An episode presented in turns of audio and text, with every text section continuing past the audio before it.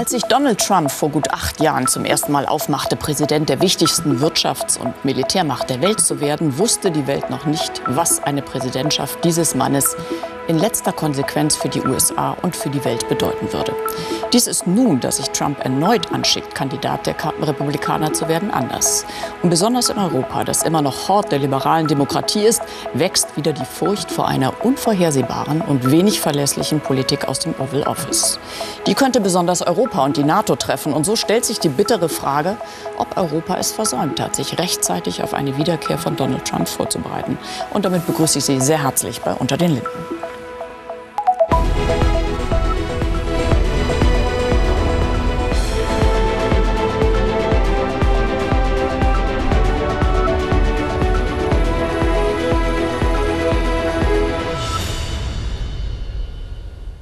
Und ich freue mich sehr über meine Gäste. Michael Roth von der SPD, der Vorsitzende des Auswärtigen Ausschusses im Deutschen Bundestag. Herzlich willkommen an Sie. Vielen Dank für die Einladung. Und ich begrüße sehr herzlich Norbert Röttgen, Außenpolitiker der CDU-CSU-Bundestagsfraktion im Deutschen Bundestag. Ebenfalls herzlich willkommen. Ja.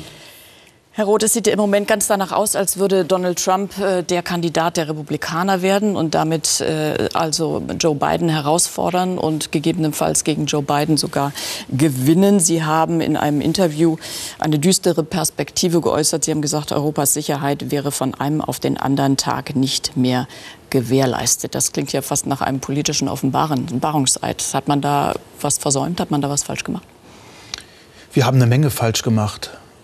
Das hat sich ja nicht zuletzt auch beim russischen Angriffskrieg auf die Ukraine gezeigt. Wir sind davon ausgegangen, dass unsere auf Vernunft und Diplomatie und Kooperation ausgerichtete Politik von nahezu allen getragen wird. Und wir haben sehen müssen, nein, es gibt autoritäre Regime, es gibt Diktatoren, die greifen zum Mittel der Gewalt. Und wir haben sicherlich aus den ersten vier Jahren Trump zu wenig gemacht. Und das hat noch nicht mal etwas alleine mit Herrn Trump zu tun. Ähm, wir haben spätestens seit Obama eine klare Erwartungshaltung in Washington, dass wir uns als EU, als Europäerinnen und Europäer gefälligst mehr und eigenverantwortlicher um Frieden, Sicherheit und Stabilität in ganz Europa kümmern müssten. Das betrifft das östliche Europa, das betrifft den westlichen Balkan. Und da haben wir sicherlich zu wenig gemacht und die Zeit nicht genutzt. Dennoch, das soll ähm, die Sorge nicht schmälern. Das Rennen in den USA ist noch völlig offen. Mhm. Herr Ottgen, teilen Sie diesen durchaus äh, bedenklichen Befund, äh, dass die Sicherheit Europas von einem Tag auf den anderen nicht mehr gewährleistet wäre? Sollte also Donald Trump meine kürzeste Präsident? und zutreffende Antwort ist, ich teile das, was Herr Roth gesagt hat. Und wenn Trump gewählt wird, gibt es überhaupt keinen Zweifel, dass es einen völligen Bruch mit der bisherigen amerikanischen Außenpolitik äh, geben wird es steht für mich auch außer Frage, dass Trump 2 anders wird als Trump 1. Er war ja damals äh, gar nicht vorbereitet, weder programmatisch inhaltlich äh, noch äh, vom Personal her. Das ist diesmal ganz anders. Die Heritage Foundation äh, äh, hat schon detailliert ausgearbeitet, wie die Revolution im Innern, der Kampf gegen auch demokratische Institutionen, etwa die Gerichtsbarkeit und so weiter, die Justiz äh, aussehen soll. Aber auch andere Teile der Politik werden dort klar beschrieben. Und ich glaube auch, dass man davon ausgehen muss, dass sein Level an Aggression ein ganz anderes. Die ganzen Gerichtsverfahren. Äh, er bestreitet ja auch äh, unter Akzeptanz seiner Anhängerschaft, dass überhaupt die Wahl verloren gegangen ist. Also er geht ja von einer gestohlenen Wahl, von einem be betrogenen Wahlsieg äh, Bidens aus.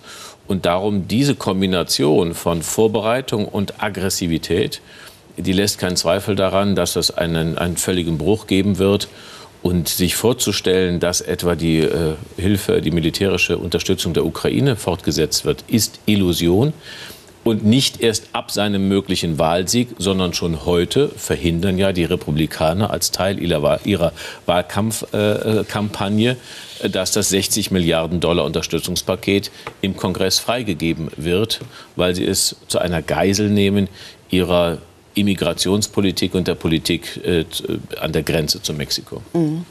Zum Thema Ukraine kommen wir gleich noch ausführlicher, Herr Roth.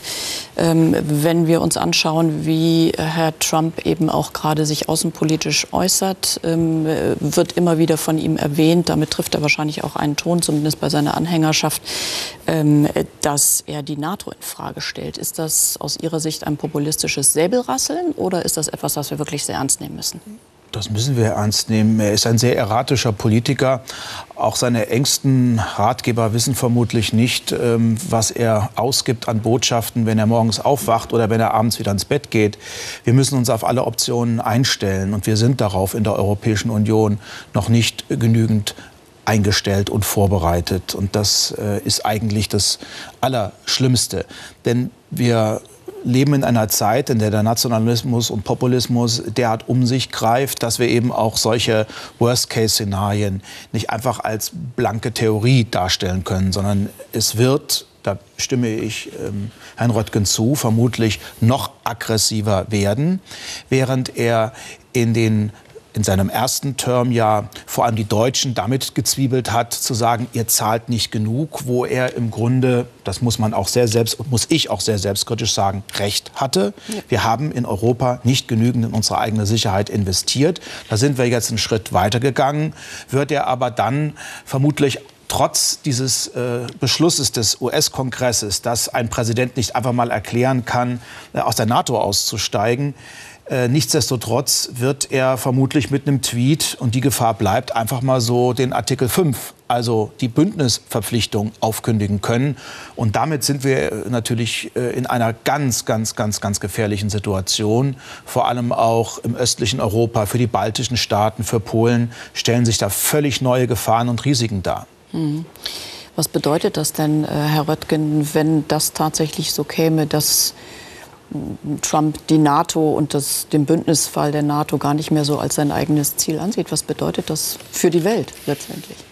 Also es bedeutet zunächst mal für uns Europäer, dass wir äh, für, eine, für, äh, für, eine völlig neue Fragestellung gestellt werden.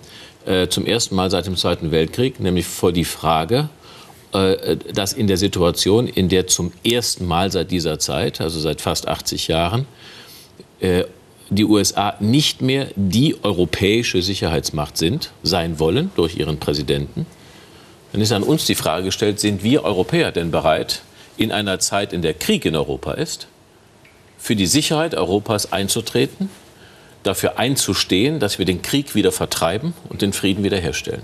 Das wird, könnte, so ich sage, könnte und im Falle seiner Wahl spricht sehr viel dafür, dass es sehr schnell zum ersten Mal an die Europäer allein diese Frage gestellt wird.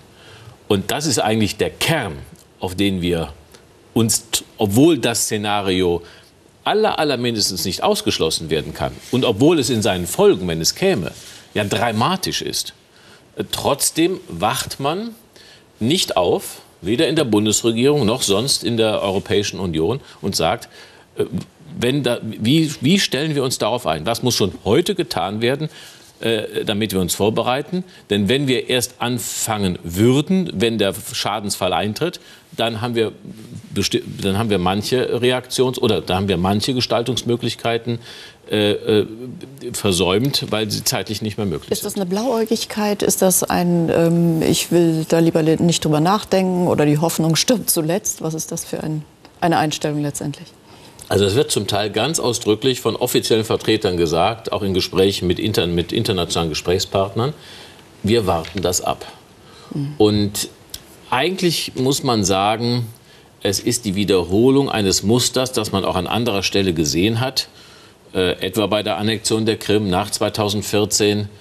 Es ist eigentlich, es ist ja keine Intellektu äh, kein geistiges, analytisches Nichtsehen. Also wir haben ja keine Spezialerkenntnisse heute Abend, die wir, die wir hier verkünden, sondern wenn wir es wissen, in aller Bescheid, dann glaube ich, können es andere auch wissen und im Zweifel noch besser. Es ist eigentlich äh, nach meiner Interpretation der, die, der mangelnde Mut, die mangelnde Courage vor den Konsequenzen. Ähm, weil die sind dramatisch. Die wären auch, wenn wir Putin ernst genommen hätten, beim Wort genommen hätten vor 2022, als er den Krieg begonnen hat, äh, äh, auch in seinen völkischen Ambitionen und so weiter, dann hätte das eben dramatische, ja, nicht dramatisch, ernsthafte Konsequenzen gehabt. Wir müssten uns ganz anders einstellen. Und es fehlt der Mut, sich auf eine neue Realität einzustellen. Man wartet lieber ab, bis alle den Schaden sehen können und dann wird dann wird die politische Last, es zu erklären und die Entscheidungen zu rechtfertigen, natürlich viel leichter. Sie haben, Herr Roth, äh, eben ja gesagt, dass zum Beispiel er die Bündnisfrage durchaus äh, stellen könnte, ob die überhaupt noch äh, von ihm so gesehen wird. Was würde das denn bedeuten? Glauben Sie, dass in so einem Fall Putin bereit wäre, mal zu testen, wie der Zusammenhalt der NATO in einem solchen Fall auch ist? Würde das bedeuten, dass hier in Europa Putin testen würde, indem er das ein oder andere Land vielleicht sogar überfällt, um zu gucken, wie der Zusammenhalt der NATO besteht? Wir haben die erste Zeitenwende noch nicht ganz verdaut und noch nicht ganz äh, verankert, so fest verankert, wie es eigentlich notwendig wäre in Politik und in Gesellschaft. Und das wäre dann die zweite Zeitenwende, auf die wir noch nicht in ausreichendem Maße vorbereitet sind. Und ich halte es ähm, da ähnlich wie auch der Kollege wir sollten diesen Diktatoren und diesen autoritären Herrschern einfach aufmerksam zuhören und nicht immer wieder schön zu färben versuchen oder zu verharmlosen versuchen, was sie uns ja sagen. Und natürlich geht es hier nicht alleine um den Krieg Russlands gegen ein Nachbarland. Es geht hier auch um einen imperialistischen Krieg um Systeme. Er will die Demokratie abstrafen. Er will die Demokratie, die liberale, soziale Demokratie in seiner unmittelbaren Nachbarschaft bekämpfen und zerstören. Und damit ist es auch ein Krieg gegen unsere Werte. Und es gibt eine Reihe von osteuropäischen Staaten, die noch nicht zur NATO gehören, die sich aufgemacht haben, auch dieser Wertegemeinschaft anzuhören, anzugehören. Vor allem die Zivilgesellschaften fordern das ja selbstbewusst ein. Und äh, wenn wir ihn jetzt in der Ukraine gewähren lassen, äh, und viele bitten ja darum, dass wir ihn jetzt gewähren lassen oder die beiden gewähren lassen, um des lieben Friedens willen, wird es keinen dauerhaften und keinen nachhaltigen Frieden geben, denn dann drohen neue militärische Konflikte, ob in Armenien, in Georgien, in anderen äh, Orten, in Moldau oder dann eben vielleicht auch äh, gegenüber den baltischen Staaten. Das sind kleine Länder, für die die transatlantischen Beziehungen und auch die Mitgliedschaft in der NATO eine viel größere, auch emotionale, gesellschaftlich verankerte Bedeutung haben als für die allermeisten Deutschen. Das muss man mal so sagen. Und wenn die USA ausfallen mit ihrer militärischen und politischen Potenz, dann müssen wir uns fragen, können wir das kompensieren? Und anstatt nur darüber zu klagen und zu sagen, schaffen wir nicht, kriegen wir nicht hin, brauchen wir, glaube ich, eine relativ rasche Analyse und dann auch eine Entscheidung, was können wir denn kurzfristig tun. Und das Einzige, was mir kurzfristig einfällt, was ich auch für, für, für, für möglich halte, dass wir es schultern können, wäre, dass wir die militärische Unterstützung der Ukraine, ähm, falls die USA ausfallen, weitestgehend übernehmen mit den wenigen internationalen Alliierten und Verbündeten, die wir da noch haben.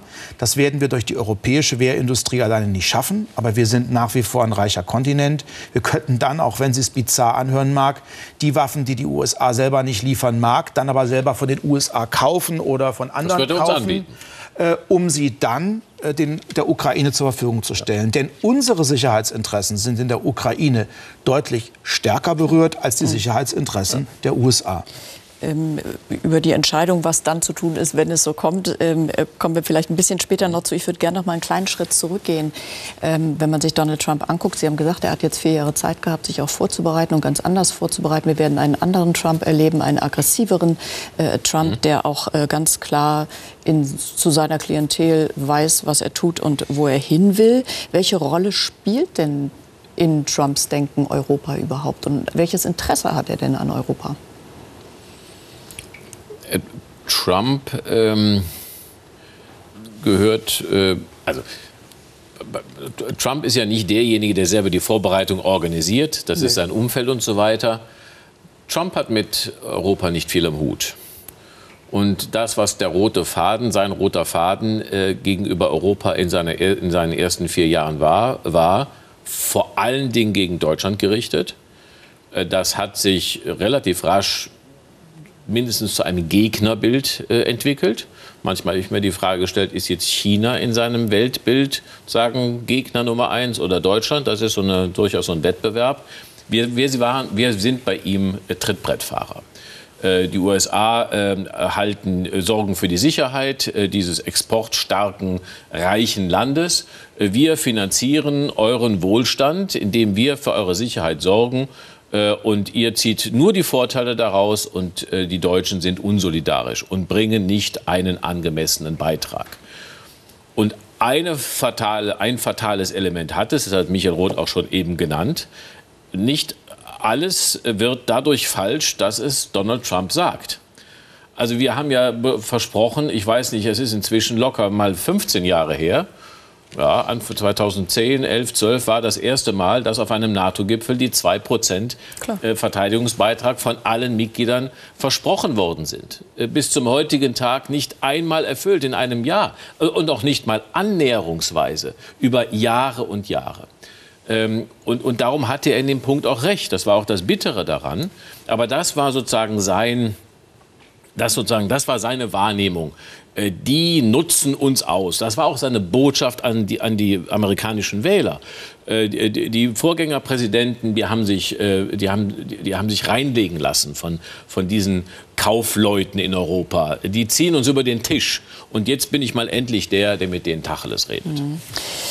Herr Roth, hat Trumps Desinteresse an Europa oder vielleicht auch so ein bisschen die Wut auf Europa auch damit zu tun, ähm, dass es eine schwindende gemeinsame Wertebasis gibt?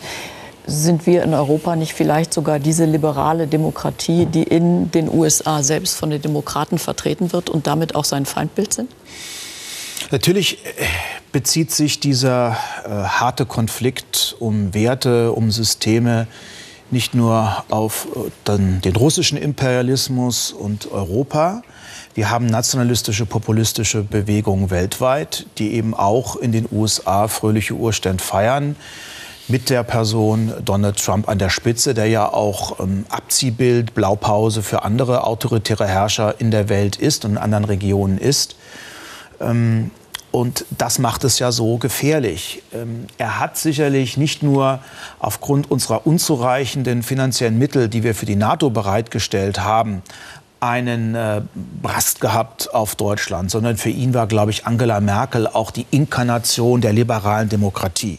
Das hatte etwas mit der liberalen Flüchtlingspolitik zu tun und ähm, sie hat ihn ja so ein bisschen abperlen lassen.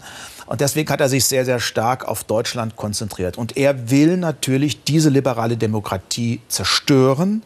Er will sie nicht nur in Frage stellen. Und das ist im Prinzip heute eine Bewegung, die leider auch in einer Demokratie, auf die wir immer stolz und dankbar geblickt haben, nämlich die USA, was teilweise auch gesellschafts- und politisch mehrheitsfähig werden dürfte. Was mich etwas, etwas zuversichtlicher stimmt, bezogen auf Europa, sind die Veränderungen, die wir hier erlebt haben. Ich hatte äh, in der ersten Amtszeit von Trump bisweilen den Eindruck in Europa, dass einige sich wegzuducken versuchen, einige auch versuchen, sich äh, Trump anzudienen dienen, ähm, indem sie äh, ihn um, zu umarmen versuchen. Diese Strategien sind ja allesamt nicht aufgegangen, ähm, auch in Polen nicht.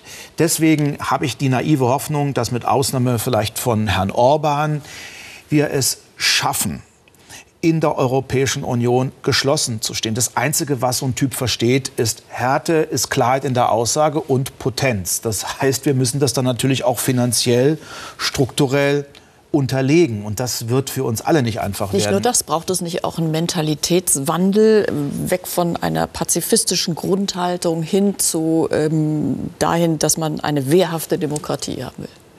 Selbstverständlich, das habe ich ja eben als die zweite, äh, als die zweite Zeitenwende bezeichnet. Ich finde, dass äh, da der Bundeskanzler großen Mut gezeigt, denn er hat äh, sehr viel Kritik geübt worden in den vergangenen Jahren. Und ich habe ja bisweilen auch kritische Beiträge zu leisten versucht. Aber das ist natürlich eine Kritik, die nicht nur einige wenig in der Politik umfasst, sondern unsere Gesellschaft ist sicherlich auch aus guten Gründen so ähm, skeptisch gegenüber Militär und so skeptisch gegenüber militärischer Verantwortung. Aber das muss sich jetzt ändern. Es hätte sich viel früher ändern müssen, spätestens 2014. Wir haben die Zeitenwende zehn Jahre zu spät vollzogen, aber jetzt ist sie da und sie muss verankert äh, werden. Und es muss deutlich werden, auch in unserer Gesellschaft, dass äh, man, so wie Sie es gesagt haben, eine liberale, eine soziale Demokratie, eine offene Gesellschaft schützen muss. Wir tun das nicht, weil wir Kriegstreiber sind und weil wir Bock auf Waffen haben, sondern wir tun das, weil diese liberalen Demokratien sehr, sehr anfällig sind. Sowohl von innen heraus als auch von außen heraus. Und äh, ich hoffe, dass wir die noch verbleibenden Monate nutzen werden. Denn noch einmal, ich glaube, egal wer ins Weiße Haus einziehen wird, es wird perspektivisch darauf hinauslaufen, dass wir mehr Verantwortung übernehmen müssen. Mhm. Wir haben es mit beiden mit einem Art Ausnahmepräsidenten erlebt, der sehr transatlantisch ist, sehr Europa zugewandt war, der auch viel stärker europäisch gedacht und vielleicht auch Europa verstanden hat als noch Barack Obama. Aber ich sehe ihn als eine Ausnahme. Und wie lange er noch im Amt sein wird, das wissen wir nicht und das können wir im Europa im Übrigen auch nicht entscheiden. Mhm, klar. Ich würde gern die Gelegenheit nicht ja. verstreichen lassen, dass wir mal unterschiedlicher Meinung Sehr sind. Sehr gut. Äh, und das ist die Beschreibung des Zustandes unserer Gesellschaft.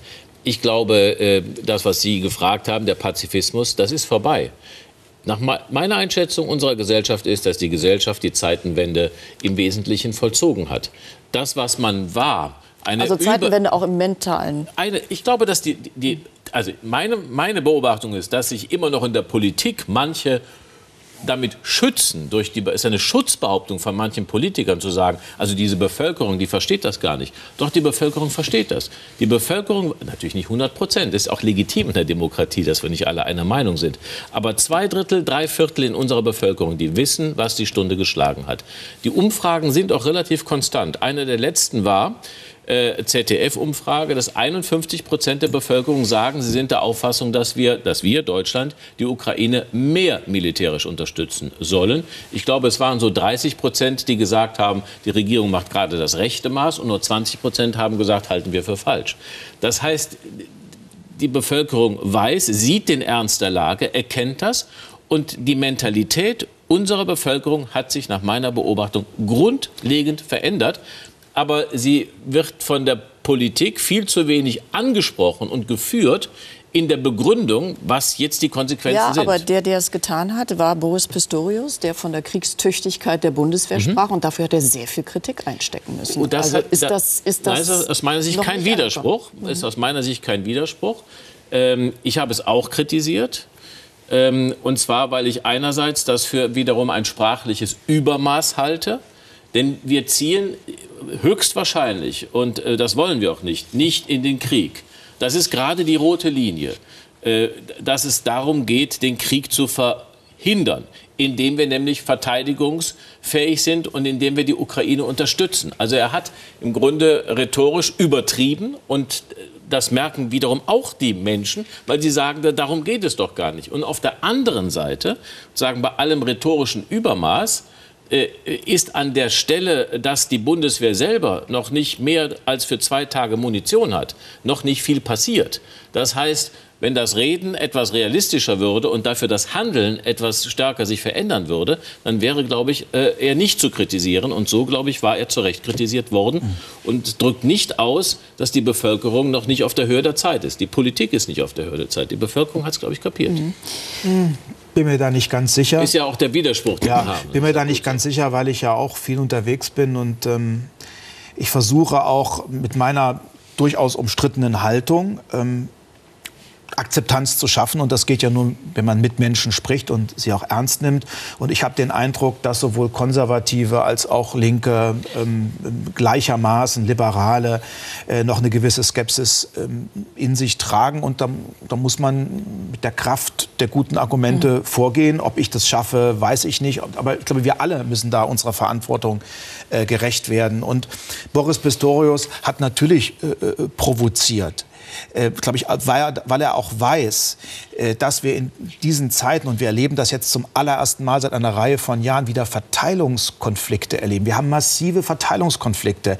Es geht um die innere Sicherheit, es geht um die soziale Sicherheit und es geht um die äußere Sicherheit. Und ähm, ich hatte immer ein bisschen Angst davor, offen gestanden, weil ich natürlich weiß, dass ähm, bei einer Frage, wollen wir mehr in Verteidigung und in äußere Sicherheit investieren oder in unsere sozialen Sicherungs Systeme vermutlich die breite gesellschaftliche Mehrheit und wahrscheinlich auch die breite politische Mehrheit sagen wird, also wir können nicht bei der Rente, wir können nicht bei der Arbeitslosenversicherung, wir können nicht bei Sozialprogrammen sparen, will ich auch nicht. Deswegen war ich auch dafür, jetzt die Schuldenbremse nochmal, ähm, ähm, also die, die, die Nichteinhaltung der Schuldenbremse abermals zu verlängern. Das war ja auch ein politischer Streit, weil ich das offen gestanden Vielleicht bin ich da auch ein bisschen verzagt.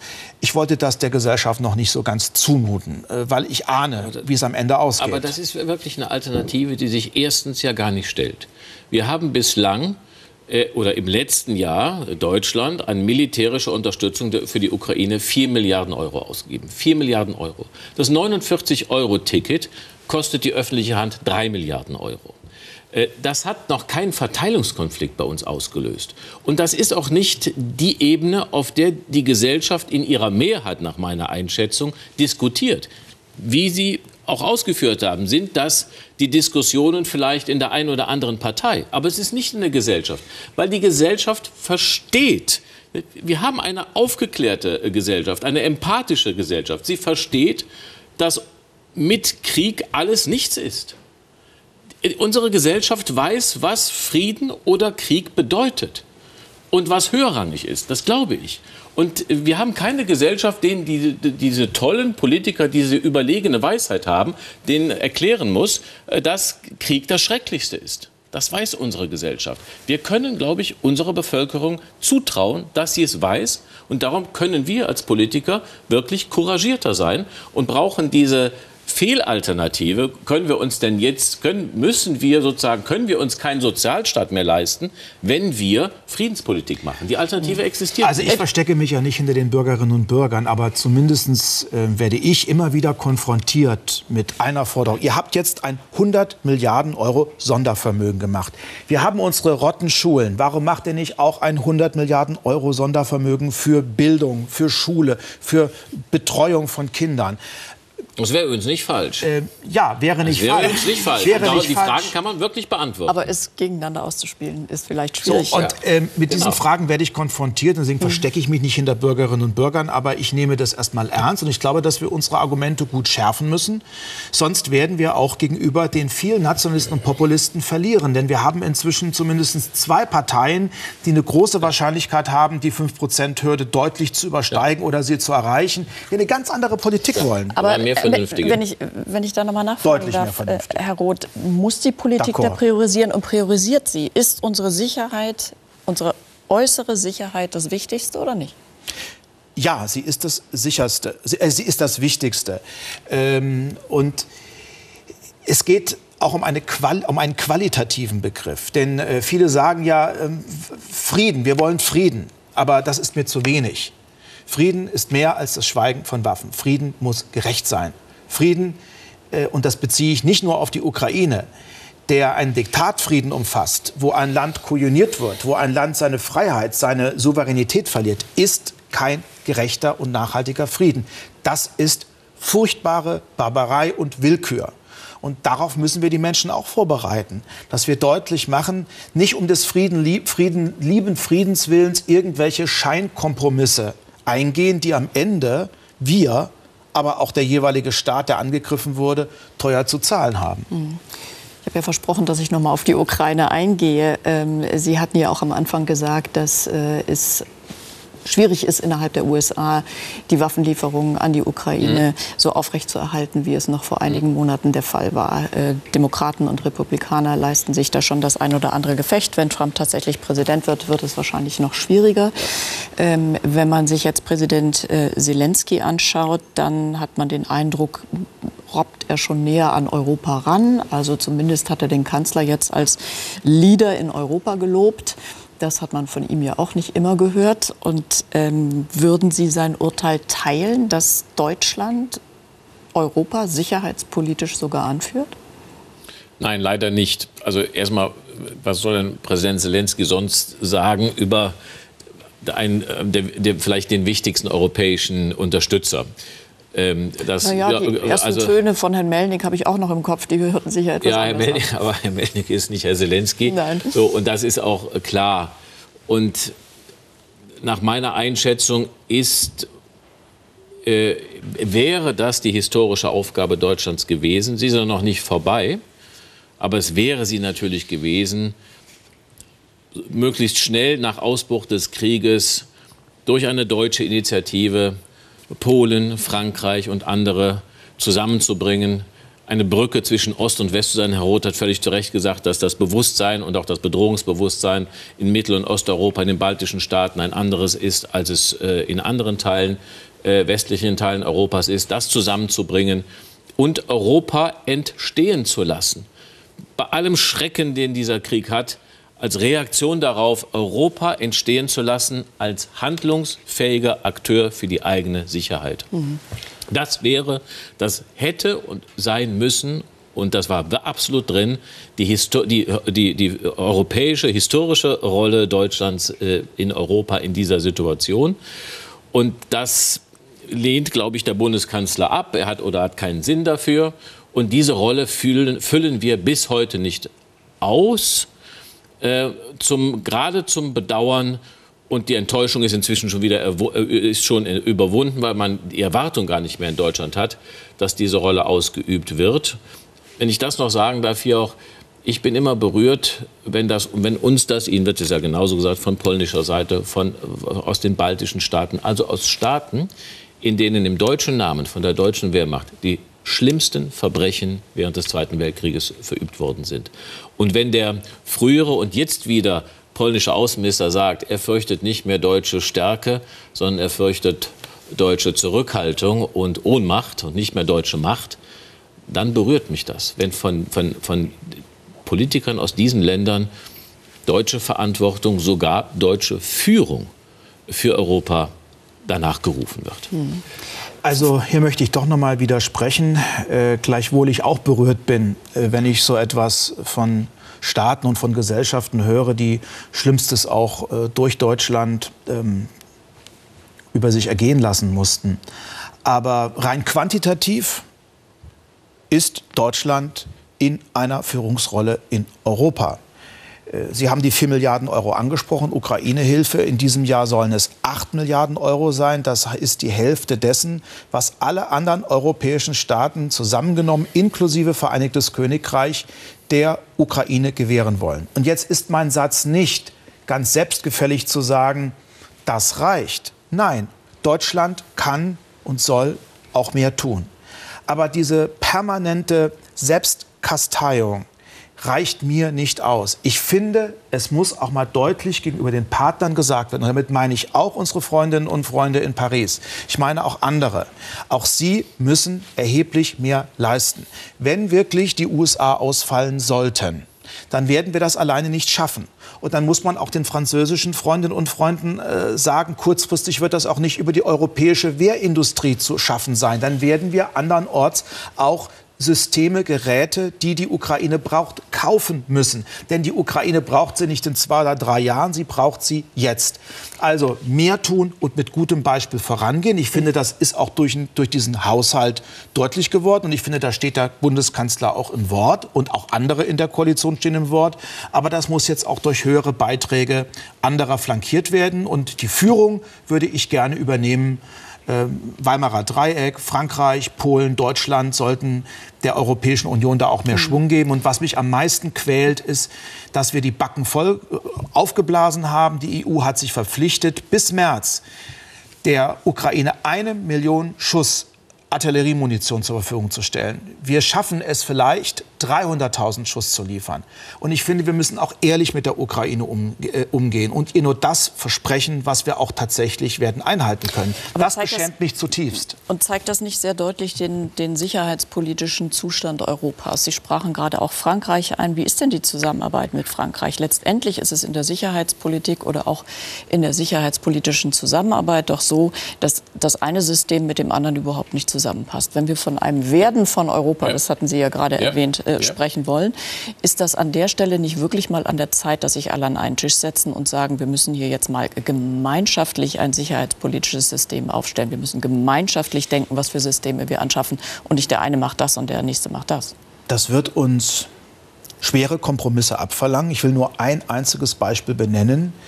Dass manche gemeinsame Rüstungsprojekte nicht so laufen, liegt natürlich auch daran, dass unsere französischen Freundinnen und Freunde nicht zu Unrecht sagen, wir sind nur dann bereit, diese vielen Milliarden Euro zu investieren, wenn wir diesen neuen Panzer oder dieses neue Gerät, ich will jetzt gar nicht in die Details gehen, auch international vermarkten können.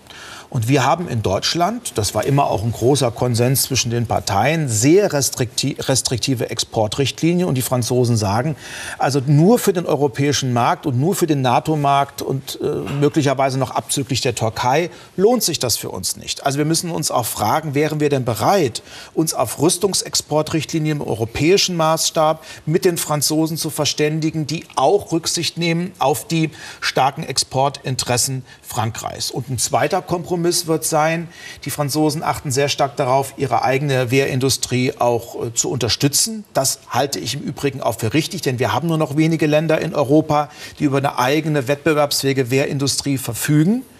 Aber wenn wir jetzt schnell helfen wollen, beispielsweise und vor allem der Ukraine, dann werden wir auch darauf angewiesen sein, auf dem internationalen Markt einzukaufen, ob in Korea, in den USA oder andernorts.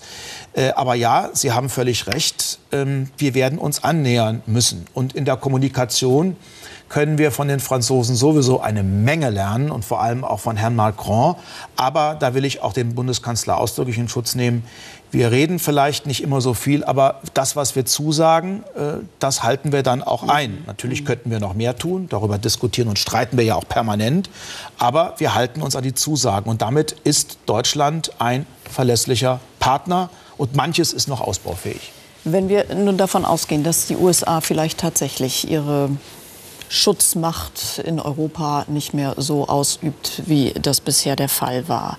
Müssen wir in Europa über eine gemeinsame Stärkung der Sicherheit sicherlich nachdenken. Eine mhm. ganz wichtige Rolle spielt aber bestimmt Frankreich, aber eben auch Großbritannien. Das mhm. sind eben die Atommächte. Mhm. Inwiefern muss Deutschland sich, wie Herr Roth hier angedeutet hat, da vielleicht auch mal bewegen, hinbewegen zu Frankreich, hinbewegen zu Großbritannien, damit da eine gemeinschaftliche Sicherheitspolitik ja. auf den Weg gebracht werden also kann? Also wir müssen uns aufeinander zubewegen. Mhm. Im Moment hat, nach, hat Europa den Ernst der Lage noch nicht verstanden.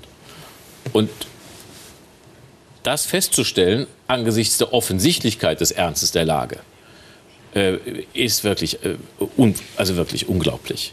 Im Übrigen gehört, wird der Ernst der Lage ja nicht durch, allein durch Donald Trump äh, hergestellt, sondern der Ernst der Lage ist ja schon da.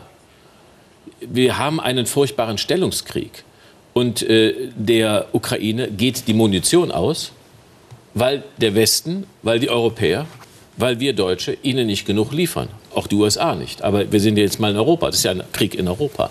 Das haben wir ja jetzt schon. Die, die militärische Dynamik ist zunehmend, geht sie auf Russland über.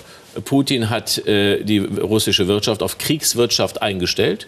Und die Munitionsüberlegenheit im Moment schon ist das Fünffache. Das Fünffache verschießt Russland jeden Tag an Munition auf die Ukraine als im Gegenzug. Äh, alles ja nur auf ukrainischem Territorium von der Ukraine erwidert werden kann. Der Ernst ist jetzt schon da. Und äh, darum müssen wir europäisch werden in unserer Verteidigungsfähigkeit. Da gibt es starke widerstrebende wirtschaftliche Interessen.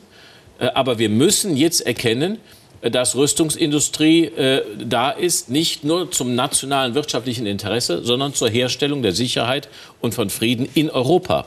Und darum muss man standardisieren. Darum müssen wir, glaube ich, auch unsere Rüstungsindustrie europäisieren. Sie muss eine europäische Industrie werden, um auch als solche für Europa und darüber hinaus ein Akteur sein zu können. Das ist eigentlich jetzt das, was in der Luft liegt. Ansonsten werden wir Zwerge bleiben und dann können wir dann mit unserem Geld irgendwie weltweit Waffen einkaufen gehen. Aber wir müssen selber ein, ein Industriestandort für Verteidigung und äh, für Munition selber werden, weil es ja auch um unsere Sicherheit und den Frieden in Europa geht. Das halte ich für ganz unausweichlich. Ich kenne die wirtschaftlichen Interessen, die auf unterschiedlicher Seite dagegen stehen, aber die müssen wir jetzt überwinden. Und das liegt jetzt eigentlich in der Luft, es zu tun. Absolut. Mhm. Das wird alles dauern, Herr Roth, lange dauern. Haben wir keine Zeit. Leider. Haben wir da, haben wir da genug Zeit für? Nein, die haben wir nicht. Ist. Deswegen habe ich ja einen äh, Zwischenschritt äh, zu skizzieren versucht, indem wir dann auch es mag für den einen oder anderen wie eine Zumutung klingen, äh, vermutlich äh, in den USA Dinge einkaufen, die wir schnell brauchen. Aber da bin ich äh, beim Kollegen. Wir werden eine eigene ähm, europäische Wehrindustrie aufbauen müssen. Und ich weiß natürlich, dass man da auch auf keinen Parteitag viel Beifall äh, bekommt. Und natürlich widerspricht das ein bisschen der Sehnsucht äh, vieler Menschen, nach wie vor Frieden ohne Waffen zu schaffen. Aber noch einmal, äh, wenn wir von Diktatoren und von autoritären Regimen umgeben sind, die immer aggressiver auftreten und die auch zum militärischen Mittel äh, der Gewalt greifen oder zum Mittel der Gewalt, der militärischen Gewalt greifen, dann müssen wir uns darauf einstellen. Und das hat mit Kriegstreiberei nichts zu tun, sondern das ist der Anspruch, den die Bürgerinnen und Bürger eigentlich an uns auch haben müssen, nämlich unsere liberalen und sozialen Demokratien zu verteidigen und sie zu schützen, dass wir auch offene, freiheitliche Gesellschaften bleiben. Ich glaube, da müssen wir alle noch uns mehr anstrengen. Mhm. Aber die Zeit läuft uns davon. Ja. Die läuft uns auch in der Sendung davon. Wir sind nämlich am Ende. Und äh, ah. eine Schlussfrage an Sie, Herr Röttgen. Können wir uns, uns Europa denn überhaupt noch letztendlich äh, leisten, ähm, ähm, dass wir uns auf äh, dass wir uns auf die anderen verlassen oder müssen wir uns endlich mal auf uns selber besinnen und dann eben auch so weit gehen, dass wir letztendlich in Frankreich tatsächlich die Waffen kaufen, statt in den USA? Also das erste eindeutig, jawohl, wir, wir müssen, das, das ist, also bei allem Schrecklichen, es ist, die, es ist eine Stunde Europas. Dass Europa in die, sich in die Lage bringt, sich selber verteidigen zu können und für die Sicherheit einstehen zu können. Im Übrigen, auch wenn Joe Biden wiedergewählt wird, dann ist die Kongressmehrheit ja immer noch eine andere Frage. Aber auch das kann dahinstehen. Denn die amerikanischen Bürgerinnen und Bürger sind in ihrer Mehrheit nicht bereit, so wie im Kalten Krieg über Jahrzehnte, weiterhin im 21. Jahrhundert für europäische Sicherheit zu bezahlen. Es gibt dafür im amerikanischen Volk keine Mehrheit. Das ist übrigens auch ein Grund, warum Trump darauf setzt. Und an dieser Stelle hat er eine Mehrheit hinter sich. Dass so oder so, entweder mit Schockwirkung in diesem Jahr oder im Lauf der Zeit, und zwar nicht langer Zeit, wird diese Aufgabe auf die Europäer zukommen.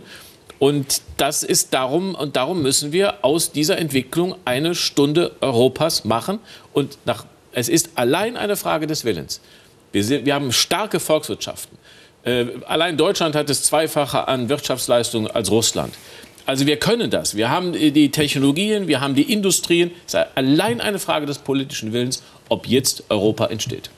Also dann doch die Waffen in Frankreich kaufen, um eben ein Europa entstehen zu lassen, was sich sicherheitspolitisch auch in der Welt behaupten kann. Also ich kaufe zwar äh, lieber französischen Käse und französische Mode, aber natürlich habe ich überhaupt kein Problem damit, französische Waffen zu kaufen. Da sind unsere engsten Freundinnen und Freunde, sind unsere Partner.